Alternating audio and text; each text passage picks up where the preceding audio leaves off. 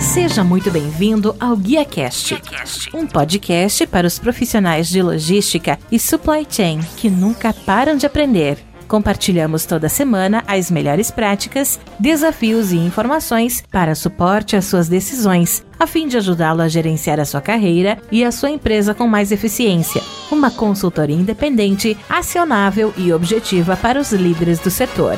Vamos ouvir.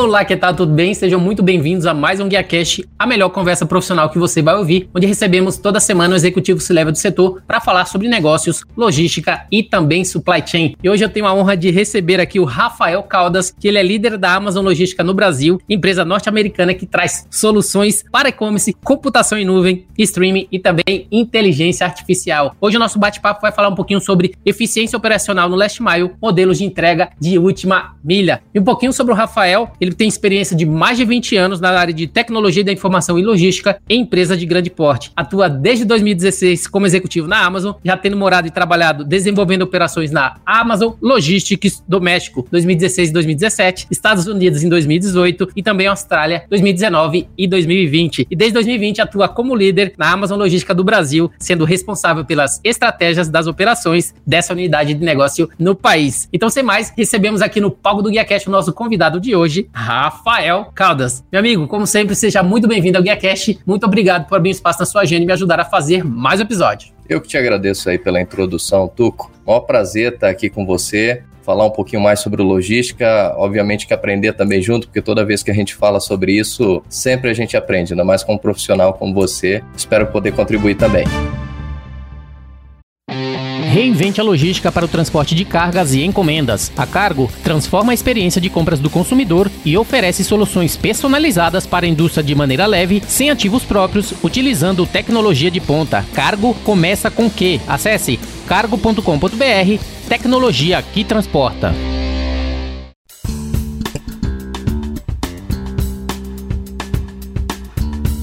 Hoje o nosso bate-papo, né? A gente sabe que a Amazon é uma empresa que está crescendo bastante, chegando no Brasil, abrindo diversos locais aí para trabalhar. Uma empresa que eu uso muito, né? Que faz bastante diferença, principalmente na minha vida, né? As pessoas realmente gostam bastante do modelo de negócio de vocês. Não é à toa que o nosso bate-papo de hoje é falar um pouquinho sobre essa eficiência operacional e principalmente modelos de entrega de última milha. Mas antes da gente conhecer um pouco mais sobre esse tema, falar um pouco das operações, eu gostaria que você pudesse falar um pouco primeiramente da sua trajetória profissional, até porque a gente contou que você, a Amazon desde 2016, atuou em diversos outros países, Sim. também colocando em prática ali outras operações, 10 anos também com tecnologia. Sua capacitação inicial foi em ciência da computação. Gostaria que você pudesse falar em todo esse framework de trabalho teu, né? Nos dar um overview da sua trajetória e como foi também essa transição de tecnologia para logística. Contar um pouquinho dessa história claro. aí, Rafael Cadas, da Amazon. Tudo começa, Tuco, com uma curiosidade muito interessante, que é o fato de eu ser do Amazonas. Uhum. Eu sou amazonense.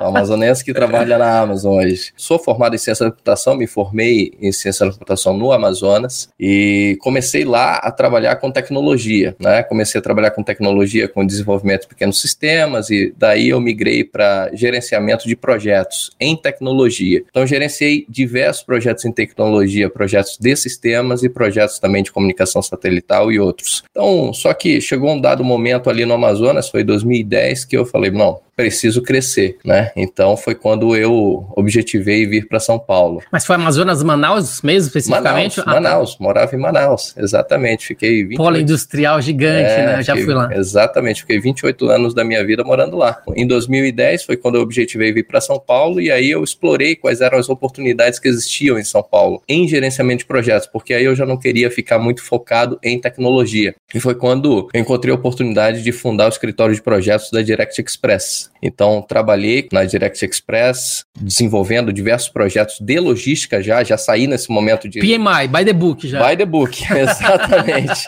então, desenvolvendo todos os projetos com as técnicas do PMBOK, mas de logística, já montando unidades de última milha, montando uhum. hubs, sort centers, e esse era o meu modelo de trabalho e entregar no regime de turnkey, ou seja, eu entregava para a operação com tudo funcionando, operando. E eu tive a oportunidade dessa forma de conhecer a fundo a operação operação logística. E foi quando, na época, me ofereceram a oportunidade de eu comandar as operações do Direct, eu falei, bom, eu quero. E então, já sabia o que fazer, porque já estava trabalhando exato. com o projeto, até porque o projeto nada mais é de você estruturar, ter todo o planejamento, início, meio, fim, que a gente fala, iniciação, planejamento, execução, controle, Exatamente. todo esse contexto do PMI. E como você já sabia o que fazer, então nada mais natural do que assumir uma operação e colocar em prática aquilo que você já tinha traçado no projeto ali logístico. Foi exatamente esse o contexto, Tuco. Então eu assumi as operações da empresa e aí foi me, me apaixonei por logística. Foi amor à primeira vista, né? A logística, costumo dizer que é como ópera, ou você ama ou você odeia. No meu caso, eu amei logística e amei o dinamismo e nunca mais saí desse segmento, desde 12 anos atrás. Eu acho engraçado né? que logística, são muito poucas pessoas que eu entrevisto que fala que já começou com logística. Geralmente ele começa em alguma outra área e depois parte para a área de logística. Tem gente que começa com compras, começa fazendo qualquer é outra verdade. coisa e depois vai para logística. É muito Você difícil. Sabe uma curiosidade? Quando eu entrei na Amazon, na minha primeira semana no México, né, nós estávamos implementando lá um sistema é, dentro da Amazon Logistics do México. E aí estávamos recebendo um time dos Estados Unidos que estava nos ajudando lá com essa implementação. E eu comecei a conversar com uma senhora que estava lá na operação, uma senhora ah, muito inteligente, e aí eu perguntei para ela, falei, bom, você implementa sistemas na Amazon? Implemento. Você sempre implementou sistema na Amazon? Sim, eu entrei há dois anos na Amazon e sempre implementei sistemas. Eu falei, poxa, perfeito, legal. E você trabalhava com o que antes? Eu crente que ela ia falar, né, sistemas. Não, eu era bióloga marinha. Nossa, é. Olha, você foi ao extremo. Mas é, isso é que é interessante. O, o, bacana da logística é que não é rocket science, não é ciência de foguete uhum. logística. Uhum. O conceito da logística ele é muito lean. Então, se você tem algumas soft skills e algumas hard skills que te favoreçam, né, principalmente com a questão de raciocínio lógico, né, capacidade de enxergar, de calçar os sapatos e as sandálias do cliente e enxergar o que, que você precisa fazer para você encantar o cliente, não é difícil, né? Não é uma área difícil, pelo contrário, só que exige muita disciplina, exige muito comprometimento e exige muita atenção a detalhes. Logística é isso, né? Então, por isso que eu, esse foi um caso emblemático. E como né? foi para você fazer essa transição? Eu falo porque o gerente, aquele que trabalha com projetos, tem ali by the book, como eu falei, né? Seguir exatamente as regrinhas, tudo certinho, início, meio, fim. Logística a gente sabe operacional é um pouco diferente, né? Quando você está no dia a dia, as coisas acontecem de uma maneira muito rápida, agilidade. Exato. Você teve alguma dificuldade nessa transição de sair um pouco talvez da parte de projeto e ir para uma área de atuação que todo dia acontecia coisas diferentes que não era talvez previsto como no projeto, você já tinha toda a mensuração, custo e o início, o fim, assim por diante. Como é que foi para você talvez fazer essa transição e estar tá acostumado em algo que era bem planejado para ir, claro. não que não seja planejado, mas que a gente sabe que a atuação é algo diferente todos os dias. Acho que tem muita coisa tuco a ver do perfil da pessoa. Então, eu vejo que para trabalhar com esse ambiente dinâmico, né, tem que ter perfil. Eu adoro esse dinamismo. Então, gostava assim de gerenciar projetos até hoje, desenvolvo diversos projetos junto com o meu time, só que além disso, eu gostava daquele dinamismo da logística. Né? Isso estava dentro do meu perfil. É por isso que eu me adaptei tão facilmente. Mas eu acredito que também a área de projetos contribui bastante, porque dentro da logística você trabalha muito com desvios. Como você falou, todos os dias acontece algo diferente, ainda mais na logística fracionada. Na logística uhum. fracionada, você não está fazendo um peer-to-peer -peer simples, né? É, que não digo que é simples, mas eu digo que é mais de mais fácil controle quando você fala de um B2B. Agora, na logística fracionada, quando você está diariamente lidando com centenas de milhares de clientes distintos, cada um com uma realidade distinta, e aqueles clientes podem não ser os mesmos de ontem, então os problemas eles uhum. podem ser distintos também. Então, aí é que acontecem os desvios operacionais dos KPIs. E o, o interessante é que esse foco do projeto que você falou, de o tempo todo estar tá sendo pautado em algo que em uma execução perfeita, né, é, sem falhas, é que ajuda muito na correção desses desvios operacionais, é que ajuda muito na análise profunda das causas raízes de cada um dos desvios operacionais para que você objetive sempre a excelência operacional. Não existe 100% na logística fracionada, porém, dá para se chegar próximo disso. Excelente. Né? E falando até um pouquinho da Amazon, eu acho que todo mundo já conhece a Amazon, mas eu gostaria que você pudesse falar um pouquinho para a gente, né, da empresa, principalmente desse novo momento que ela tem no Brasil. A gente sabe, eu vi muitos CDs, é, crescimento e assim por diante. Eu gostaria que você pudesse falar exatamente um pouquinho da empresa, principalmente nesse momento, nesse crescimento e expectativas, né, próximas aí para os próximos anos relacionada a todo esse trabalho que você está como gestor aí da área de operação. Eu acho que começa com algo que você falou no início, que você é um cliente da Amazon uhum. e você se encanta com a empresa. e o objetivo da Amazon ele sempre foi esse, de encantar os clientes. A Amazon é uma empresa que tem como um dos principais leadership principles nossos é a obsessão pelo cliente. Então, quando a empresa entrou aqui no mercado brasileiro, ela entrou com o mesmo modelo mental que ela tem em qualquer país que ela atua, que é nós objetivarmos olhar para o cliente, é, ver o que, que o cliente naquele mercado precisa e nós trabalharmos a partir dessa necessidade do cliente para implementar através de estratégias e ações. Aqui no Brasil não foi diferente, a nossa estratégia é muito clara, lean. Mas demorou um pouco, eu acho, para chegar com tudo igual tá chegando agora, né? Até porque a gente já fala da Amazon há muito tempo, né? Pô, eu queria muito que a gente tivesse a mesma operação que tem a Amazon lá fora, que a gente vai lá para fora, a gente se encanta, né? Porque o Amazon, same e tudo ali funcionava muito bem. Antigamente a gente ainda não tinha esse mesmo padrão aqui no Brasil. Agora não, agora tá totalmente diferente, né? Eu peço qualquer coisa pelo aplicativo, você consegue colocar lá o Prime, que eu sou o Prime, chega no outro dia, chega uma coisa muito Sim. dinâmica, né? Isso está funcionando super bem. O que que mudou para fazer essa virada e vir agora com tudo pro Brasil para fazer aí a diferença nas entregas, como tá fazendo para mim? É, o interessante é o seguinte, se nós formos fazer uma análise, um retrospecto e uma análise de quando que a Amazon de fato entrou no Brasil, né, a gente entrou em 2014 com operações uhum. de livros e Mas só foi em 2019, em janeiro de 2019, que nós expandimos, né, com retail próprio, para outras categorias além de livros e Kindles aqui no Brasil. Então, bem dizer, nós temos uma operação com três anos de idade. É interessante porque quando a gente analisa a Amazon dos Estados Unidos, que inaugurou em 94, né, então já é uma operação uhum. com 28 anos, é uma operação muito mais madura, né? Então, o Brasil vai chegar num patamar de uma operação madura, como se a gente considerar como madura a operação dos Estados Unidos e de alguns outros países? Sim, mas tem também suas diferenças. Sim. Nenhum país é igual, né? Então, a, o Brasil ele tem as diferenças dele, os clientes do Brasil não são iguais aos clientes dos Estados Unidos, então quando a gente analisa pelo ponto de vista do cliente, é que as, nós vemos que as estratégias que a empresa está adotando no Brasil são estratégias muito interessantes. Ah, até porque aquele a gente fala, né? Brasil é 70% é rodoviário, né? Dependendo de outros países,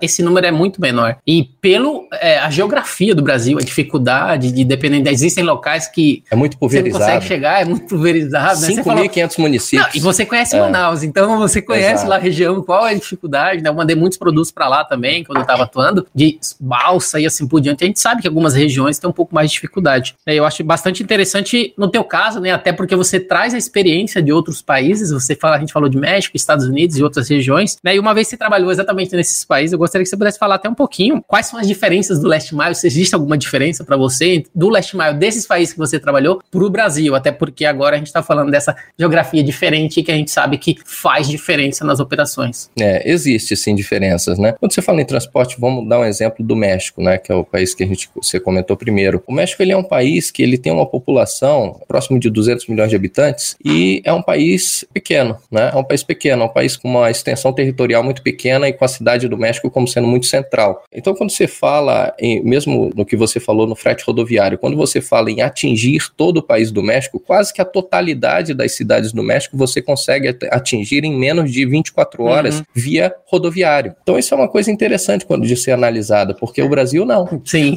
o Brasil leva um pouco mais do que isso né, para você atingir algumas regiões, alguns dias a mais do Sim. que isso para você atingir o Nordeste, o é, Norte é, do Brasil. É aquilo que a gente fala, pô, se você tiver que subir com a carreta para Manaus, a gente sabe exatamente, ali. Exatamente. Quando você fala em última milha, especificamente, aí você encontra as maiores diferenças, né? Você tem diferença cultural, diferença econômica. Então, você vai comparar a última milha da Austrália, a última milha da Austrália é uma última milha cara. Você tem as entregas, elas não precisam ter o cliente presente, elas são entregas cegas que você deixa, na que nem porta. nos Estados Unidos, na porta do cliente. Eu vejo muito vídeo do pessoal fazendo aquilo, o pessoal pega ali. O, aquilo é, para mim não, não é, funciona na minha cabeça. Tem, assim, no Brasil, alguma, exatamente. Tem, tem algumas cidades dos Estados Unidos e da Austrália também que existem pessoas que estão furtando, né? É, não, eu vejo muito vídeo na internet, o pessoal deixa lá, é. aí vem alguém pega a mercadoria da pessoa. Exatamente. E... No Brasil isso é inconcebível, né? É, então, essa é uma diferença na última milha. Então, isso já cria uma diferença no nível de sucesso de entrega, né? na eficácia da entrega. Então, essa já, já fica como sendo uma grande diferença. Outra diferença é quando você fala em áreas de risco ou áreas de difícil acesso. É simples quando a gente pensa que entregar numa área de risco bastaria alguém de dentro da comunidade para você fazer a entrega. Ok, facilita, mas não resolve às vezes, porque em determinados momentos você se depara com o fato de que numa viela, dentro de uma área de risco, você tem um endereço, casa número 12, e dentro daquela casa de número 12 existem cinco famílias Sim. morando. e a encomenda é para Maria, só que existem várias Marias lá dentro da casa de número 12. E a Maria que deveria receber aquela encomenda que não recebeu, acaba gerando é, um contato. Recentemente né? eu tava, a gente estava falando com uma startup que chama Na Porta. Uhum. E eles são especializados em implementar a operação logística em favelas, nessas regiões, exatamente também utilizando pessoal da região que já conhece os pormenores, já estão mais preparados e consegue estruturar ali a operação nesse processo de entrega. Até porque você falou, existem várias Marias, mas geralmente ele conhece as Marias, então exatamente. facilita um pouco esse tipo de atividade. A gente falando, inclusive, eu acho que nesse modelo que você falou do Last Mile, que você deixa na porta ali a entrega, lá não tem essa parte de você ter que assinar o POD, que sirva como um comprovante de entrega, diferente aqui no Brasil, que a gente sabe que aquele documento, ele vale vale, vale judicialmente para mostrar que você tem o proof of delivery ali, todo o canhoto digitalizado? Não, isso é uma característica aqui do mercado local brasileiro. Na verdade, quando você, você olha para nossa legislação, ela também tampouco exige que exista um POD assinado pelo cliente. Porém, se houver uma situação qualquer no PROCON, no juizado especial, pode ser que seja solicitado uma prova de que o cliente recebeu. E o POD, ele geralmente pode ser essa prova. Assim como também você pode ter diversas diversas outras provas, como, por exemplo, a, a geolocalização daquela entrega. Então, se você tiver um sistema que inclua a geolocalização daquela entrega, já é interessante. Se você tiver um sistema que possibilite que você tire foto no momento da entrega, não do cliente que recebeu, obviamente, por questões de privacidade, já uhum. contribui. Bem como também do nome da pessoa que recebeu. Então, não necessariamente a assinatura ela é necessária. Se você for analisar pelo ponto de vista de produtividade, talvez você coletar a assinatura é, demande um tempo muito Sim. grande que faz com que a tua entrega de última milha ela seja prejudicada Menos em eficiência é. e custos, né? Uhum. E aquele custo você não consegue offsetar pelo benefício de você ter assinatura. É, eu não sabia que era só aqui, não. Acabei descobrindo aqui com você. Dando, é, até para a gente entrar no nosso tema, nosso tema hoje é para falar sobre a eficiência operacional do Last Mile. Acho que a gente já conheceu um pouquinho do Rafael, conheceu um pouquinho da Amazon. Dando continuidade agora, falando um pouquinho operações, né? A eficiência operacional no Last Mile. Né? Com vocês aí, principalmente é, da sua área de atuação aí na Amazon, Amazon, a gente sabe que a última milha é crítica, ela representa ali geralmente 30% do custo do frete, tem baixa flexibilidade, principalmente em períodos de forte demanda, e o pior de tudo, né, causa mais de 40% dos desvios de performance de uma entrega no comércio eletrônico. Ou seja, ela é é a interface física com o cliente, né? A gente sabe que, principalmente depois desses dois anos, pandemia, né, os clientes ficaram ainda mais exigentes e as empresas elas estão precisando se reinventar cada vez mais nesse contexto de ter a satisfação do cliente, porque agora a gente fala de same day delivery delivery, mas a gente tem pessoas que não querem receber CMD delivery, quer receber daqui um dia, daqui dois, daqui três. Então a flexibilização, ela tem se tornado um diferencial competitivo para as empresas. Levando isso em consideração, eu gostaria que você pudesse falar um pouquinho qual que é a melhor maneira de identificar esses problemas do last mile e trazer uma melhor solução, né, para cada problema que a gente sabe que tem acontece, vai continuar acontecendo. Por isso que é importante as empresas se preparar para atender essa demanda conforme ela muda e conforme o cliente ele necessita que seja entregue ali no caso dele especificamente. Tuco, as ineficiências da última milha, elas são diversas. E o engraçado é o seguinte, apesar de você estar tá entregando numa mesma região, às vezes você tem 10 grandes transportadoras entregando numa mesma região. E o interessante é que você vai analisar os prazos de entrega dessas transportadoras e você vê que são equivalentes. Uhum. Porém, quando você olha para os desvios de performance operacional, de uma é 2%, de outra é 8% e por aí vai. Mas por que essa incongruência? Por que esse gap tão grande entre uma e outra? Outra, se nós estamos falando da mesma região no mesmo dia. Tudo depende de como você encara o desvio operacional. Eu gosto de encarar o desvio operacional como uma oportunidade. Então, se você olha para esse número, esse, percentual de desvio e faz uma análise profunda para identificar através de técnicas simples, como um cinco porquês, é, como um Ishikawa, você acaba encontrando as principais causas de desvio operacional. Geralmente, essas causas de desvio operacional elas estão atreladas a falhas no processo de roteirização, roubos de carga, uhum. é, bem como também ineficiências do courier. Então, se você faz uma análise do porquê que existem cada uma dessas falhas, você vai encontrar em cada uma das empresas razões distintas. Falha no processo de roteirização, por exemplo, essa é uma das maiores. É muito comum que aqui no Brasil se faça uma divisão de rotas de última milha por faixas de CEP. Isso é uma coisa arcaica que uhum. vem de 20 anos atrás uh, sendo feito até agora e que muitas ainda não mudaram para um sistema de roteirização simples. Dessa forma, você não consegue garantir que aquele courier que está saindo em rota ele tenha a quantidade de pacotes suficiente para, primeiro, garantir que ele vai entregar aqueles pacotes nas horas de trabalho para quais ele foi contratado para entregar e que ele tenha tão pouco eficiência no processo de carregamento do veículo dele, que às vezes nem a empresa nem ele sabem se a cubagem total daqueles pacotes vai caber naquele uhum. veículo. Então, isso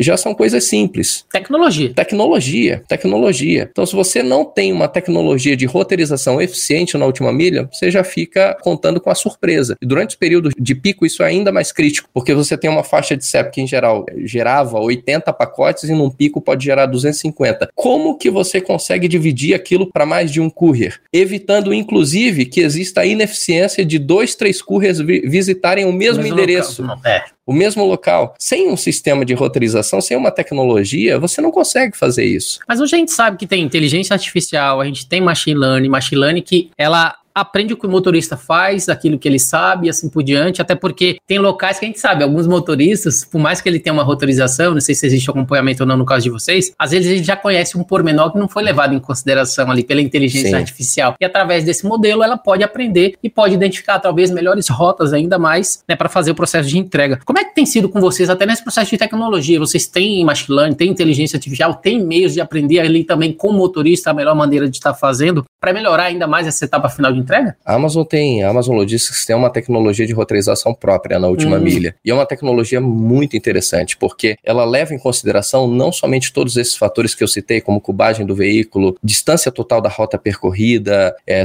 tempo de duração máximo da rota. Então, leva em consideração esses aspectos e vários outros, para poder criar uma rota que seja ideal para aqueles parâmetros que você setou no sistema. Então, quando você pega um motorista, inclusive, que está acostumado a fazer, por exemplo, aqui próximo à região da Paulista, e esse motorista ele é muito bem sucedido, o sistema ele automaticamente uhum. passa a assignar aquela rota para aquele motorista. Isso é uma coisa interessante. Não, eu perguntei isso por experiência própria, até porque eu já trabalhei em, em transportadoras em que a gente fazia o processo de roteirização, só que depois a gente ia ver que o motorista ele tinha feito um caminho diferente, mas que foi Sim. muito mais eficiente. E se você não coloca isso dentro do modelo que você está utilizando, você acaba perdendo a oportunidade de melhorar ainda mais a entrega, porque tá Exatamente. você está utilizando não somente uma análise quantitativa, mas também algo qualitativo que Exatamente. vem da experiência ali do. Aí é que entra o machine learning. O sistema, por exemplo, que nós atuamos hoje é um sistema que ele tem inteligência artificial e machine learning a ponto de ele aprender cada detalhe da rota constantemente. Então, o tempo de serviço que um courier leva em determinado endereço para ele desligar o carro, fazer a coleta do pacote, entregar o pacote, voltar para o carro e ligar de novo, só esse tempo se chama tempo de serviço, o sistema já computa de uhum. acordo com cada endereço, porque tem endereço, pode ser que você leve mais tempo, porque existe uma portaria que Sim. normalmente é engargalada. Se você não tem machine learning, o sistema não leva aquilo em consideração, você pode aumentar o tempo da rota, na realidade versus aquilo que foi planejado. Ou vai colocar um tempo padrão de atendimento que sabe que não, que é, a realidade. não é a realidade. Exatamente. Então, por isso que o machine learning é tão importante. Então, não basta você simplesmente encontrar a rota otimizada. E como você falou, geralmente tem motoristas que têm uma rota otimizada porque eles já conhecem Sim. muito bem aquela região. E o sistema ele não é bom o suficiente para conhecer tanto quanto o motorista. Agora, se o motorista ele faz isso, faz essa rota, tendo um sistema no celular dele fazendo o tracking de toda aquela rota dele, o sistema aprende com aquela eficiência e passa a propor aquela mesma eficiência para os próximos motoristas que vão fazer uma rota semelhante. Então isso é que é interessante. Com isso você já consegue otimizar a última milha, não é pelo ponto de vista de sistemas de roteirização, mas tem os outros aspectos que nós falamos também, que é segurança e pessoas. Isso é excelente. Falando até um pouquinho de a parte operacional,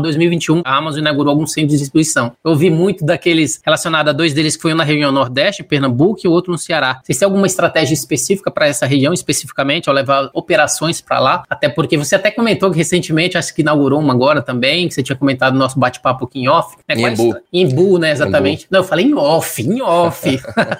aqui no Imbu. Então a gente está vendo que existe um crescimento preponderante, que estão trazendo toda a eficiência, aquilo que a gente conversou, né, da eficiência que já tem da maturidade nos Estados Unidos ou em essas regiões, está vindo para cá para o Brasil. Qual é a estratégia especificamente operacional que está aí sob sua responsabilidade? Vocês estão atuando não só na região Nordeste, mas lá especificamente também que a gente sabe que precisa atuar, mas no Brasil em geral. E esses centros de distribuição que você comentou no Nordeste, eles não são especificamente de última milha, eles uhum. são centros de fulfillment. A necessidade desses centros de fulfillment descentralizados e localizados em regiões mais remotas do país, fora desse eixo Rio-São Paulo, eles são necessários justamente pelo ponto que nós falamos há pouco das distâncias geográficas. Sim, tá?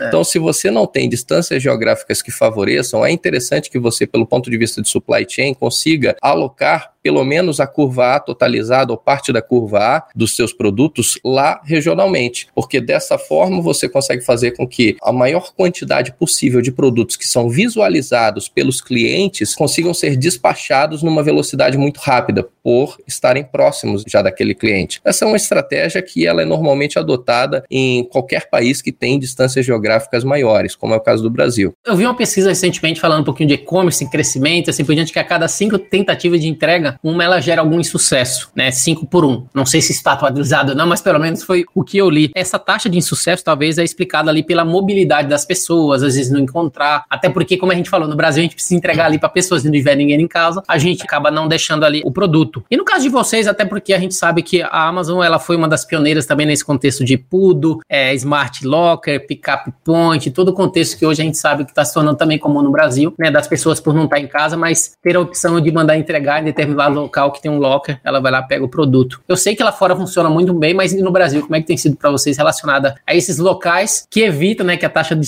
insucesso aconteça, uma vez que a própria pessoa ela pode escolher estar tá recebendo material em algum outro lugar que tem esse tipo de tecnologia? É um ótimo questionamento, Tuco, porque eu visualizo o locker mais como sendo um diferencial para o cliente, como uma opção a mais Sim. de entrega para aquele cliente, e não como meio de resolver um insucesso de entrega. Eu falo porque, porque às vezes a pessoa mora sozinha, claro, então não tem opção. Claro, exatamente. O ponto é que quando a gente analisa todas as necessidades que existem no mercado local brasileiro, eu vejo que o locker sim é uma necessidade, só que existem outras, pelo menos pelo meu ponto de vista, uhum. que são muito mais latentes. Se você for analisar aqueles três pontos que eu comentei, como são roteirização, segurança e pessoas, se eles forem muito bem tratados dentro da sua eficiência operacional, a eficiência operacional de entrega em dias de semana, de segunda a sexta, ela é, passa a ser de no mínimo 98,5%. Então, 1,5% você vai ter ali de desvios operacionais, uhum. dentre os quais alguns vão ser de cliente ausente. Agora, para você chegar a essa taxa, exige um trabalho muito forte nessas outras frentes que eu comentei aqui. Se esse trabalho ele não for feito, esse número ele pode ser às vezes 10 vezes maior do que o que eu estou falando de desvio operacional. Eu falei com essa parte de desvio até porque existem empresas que não oferecem esse tipo de opção. Então acaba tendo insucesso porque a pessoa pediu para entregar em casa, só que talvez ela não tenha um, uma operação eficiente, não tem essa opção e acaba tendo insucesso. No caso de vocês, não, já existe essa opção. Ela pode receber em outros lugares. Por isso que é uma soma ainda mais aquilo que a gente falou, porque existem hoje vários modelos de pudo, de locas e vários outros que estão crescendo no é. mercado. É. Eu converso muito com um amigo da Pega Aqui também, que ele tem a, o João Cristofolini, né? Que Sim. ele tem aí os locas e assim por diante, pela Interpost. É o que a gente está vendo que está vindo, as empresas estão acreditando e ter esse tipo de opção faz toda a diferença também para atender um outro tipo de público, que é aquele que sabe que não vai estar em casa e às vezes tinha que mandar para a empresa, receber Exatamente. na empresa ou em algum outro lugar. Exatamente. É uma estratégia interessante? É. De se adotar no Brasil? Sim. Eu acredito em tudo que tem um time to market. Time to market do Brasil, visualizo que necessita de estratégias mais básicas né, para corrigir a fundação da logística de entrega para o e-commerce. Corrigir esses desvios operacionais, principalmente, melhorar os prazos de entrega e dar confiança para o cliente de que ele vai receber aquele pacote dele dentro da data prevista. Que não basta você simplesmente dizer que nós vamos entregar aquele pacote em, em próximo dia e 10% dos clientes não receberem. Sim. Você tem que garantir que uma quantidade mínima de fato vai ter um desvio operacional que muitas das vezes não depende de você, que é o fato do cliente não conseguir mesmo receber aquela mercadoria ou por ele estar ausente ou porque o endereço que foi inserido ele estava incorreto e diversos outros fatores de natureza de força maior. Né? Com tanta opção agora que a gente tem, né, de entrega, né, aquele que pode atender em casa, ok, é aquele que não pode, locker, né, assim por diante com essas opções. Um ponto até que me surgiu agora, né, que eu, eu já vi acontecer, de às vezes algumas entregas em que, por mais que a pessoa está em casa, a pessoa acaba não recebendo, porque o entregador, em algum momento, é aquele entregador que vai entregar no carro dele, né? Que está descaracterizado e assim por diante. Não que isso aconteça com todos, mas eu já vi que isso aconteceu algumas vezes. Como é que vocês trabalham exatamente com isso relacionado a essa parte? Do cliente, ele também se sentir na segurança, mas naquele momento que vai entregar, às vezes é uma pessoa que não tem aquela plena confiança daquela pessoa que está entregando e acaba não abrindo a porta. Porque hoje tem sido cada vez mais comum, né? Entregas em que pessoa física também pode pode atuar como um Uber ali de transporte e fazer a entrega de última milha, representando uma empresa que vai até a casa da pessoa e fazer a entrega final. Essa parte de segurança, das, como é que tem sido para vocês também? É seguros? Essa parte final de última milha como um todo, é. tanto para o motorista quanto para o cliente. A Amazon tem hoje, a Amazon Logistics aqui no Brasil, um programa que se chama Parceiro de Entrega. E através desse programa Parceiro de Entrega, uma pessoa que tem o desejo de empreender, uhum. ela monta um negócio de transportes para a Amazon e começa a fornecer rotas.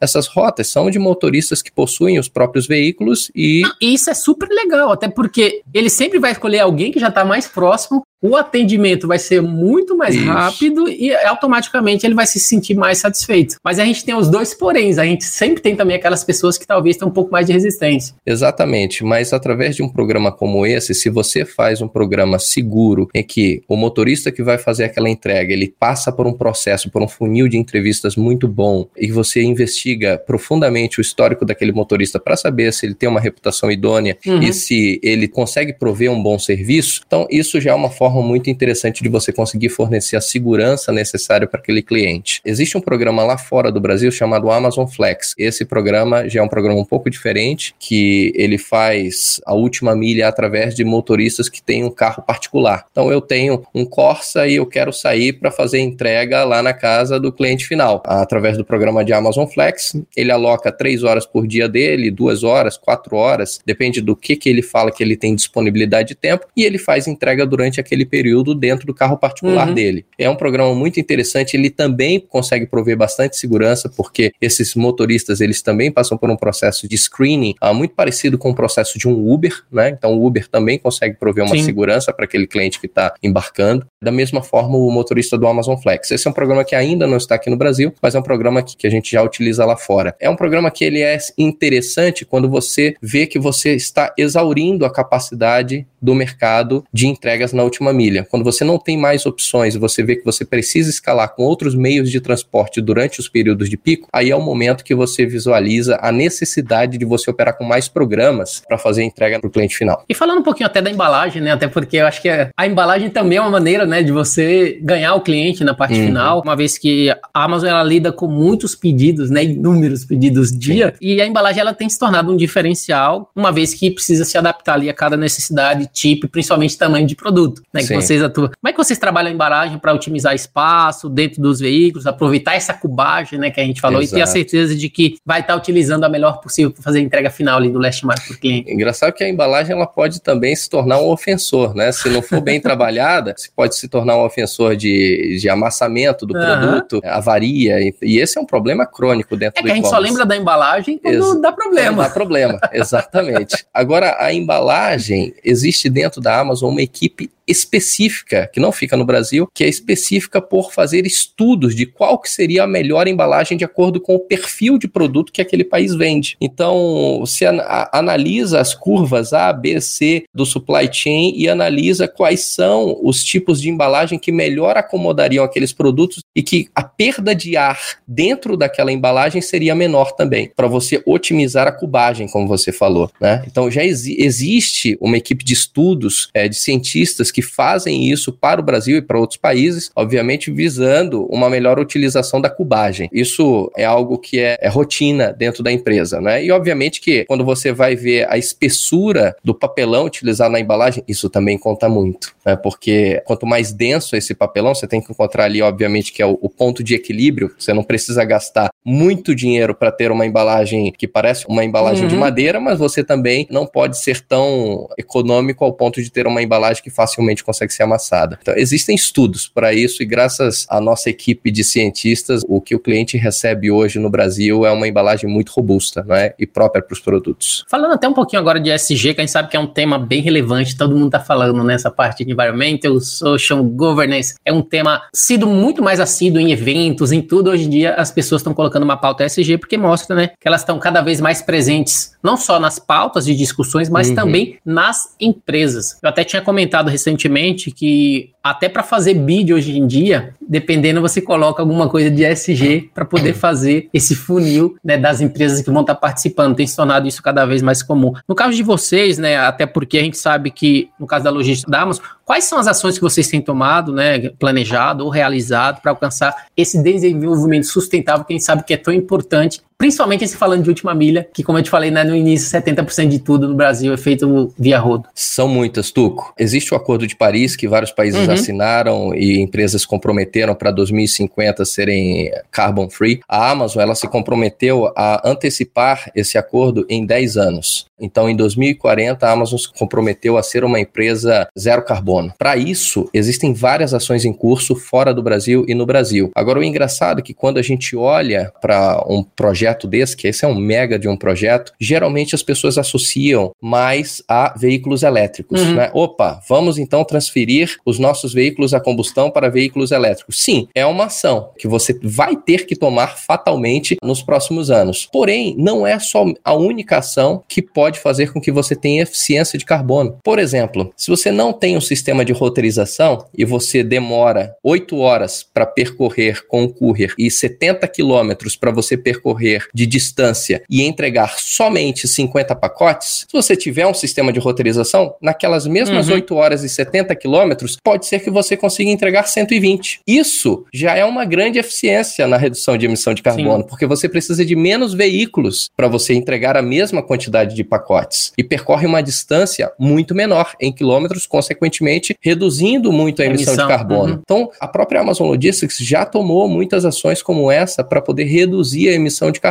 Então, tem ações que não somente estão refletidas na troca dos veículos a combustão por veículos elétricos, mas que também geram uma economia de carbono muito grande. Então, são ações como essa que a Amazon tem tomado juntamente com os veículos elétricos para que a gente consiga até 2040 ser uma empresa a, zero carbono. E você já tem alguma atuação que faz esse processo de medição para poder mensurar já. aquilo que está sendo feito e principalmente fazer algum processo de compensação? Por que, que eu estou perguntando? Eu fiz uma entrevista recente com o pessoal da Ecaplan, que eles fazem exatamente esse tipo de trabalho. a gente estava conversando sobre isso, que eles têm toda a característica para poder atuar fazendo o processo de medição, mensuração das emissões de CO2, da logística da empresa. Automaticamente, no final do mês, ele vem né, com aquele quantas toneladas de CO2 foram emitidas e a empresa ela pode compensar isso através de apoio a projetos específicos, que ela pode escolher projeto da própria região que ela está, ou projetos no Brasil, né, para fazer todos esses projetos que trabalham com planta árvores e vários outros contextos. No caso de você, já existe esse processo de medição também? Existe um processo sim de mensuração, existe um time específico que faz toda essa mensuração, isso é que é bacana porque é um time que não está diretamente relacionado com operações, então é um time independente que faz todas essas mensurações e são os donos, inclusive, dessas ações de ESG, para atingir essa meta de carbono zero. As compensações elas são de acordo com as necessidades existentes em cada mercado. Uhum. Mas esse processo de mensuração ele já está em curso hoje dentro da Amazon. Eu fico muito feliz de ver que já existe uma maturidade bem robusta no Brasil, até porque a gente fez comparativos né, de outros países, eu acho que é bastante relevante para a gente que está aqui, que gosta e que utiliza o serviço, a gente vê que essa eficiência ela tem se tornado abundante cada vez mais é. através da sua atuação também na empresa é. né, e pela experiência. É um tema novo, né, Tuco? Então todos nós estamos aprendendo, não tenha dúvida disso. Eu mesmo estou aprendendo muito com essa questão de Climate Pledge da Amazon para atingir esse carbono zero até 2040. São muitas ações inovadoras e que eu olho para aquilo e falo, poxa, que interessante, deixa eu mergulhar um pouco mais aqui e aprender um pouco mais disso. Porque é um tema novo. A maioria dos profissionais que estão dentro dessa área, incluindo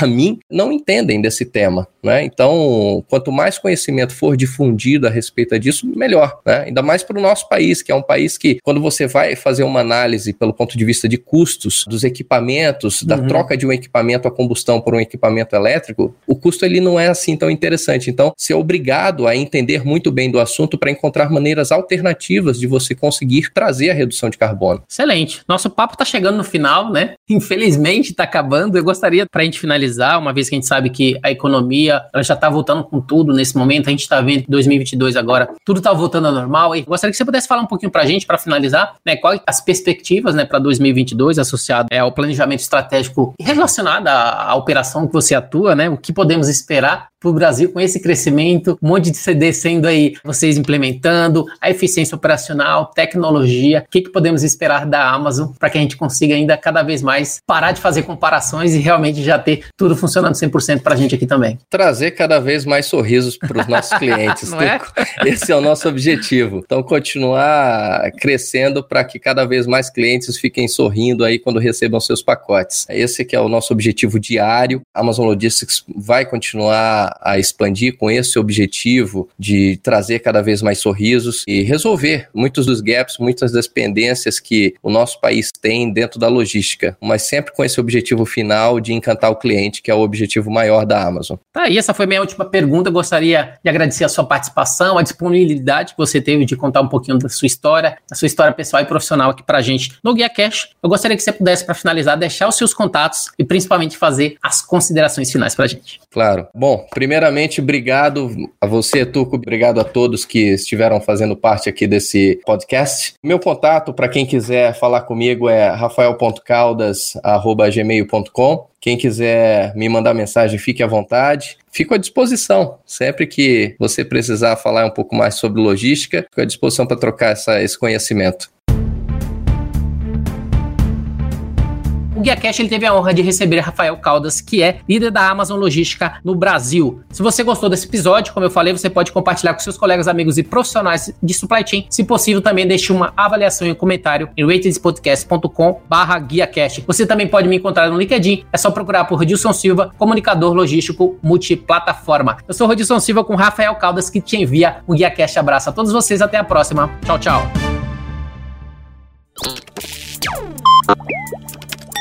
Equalab.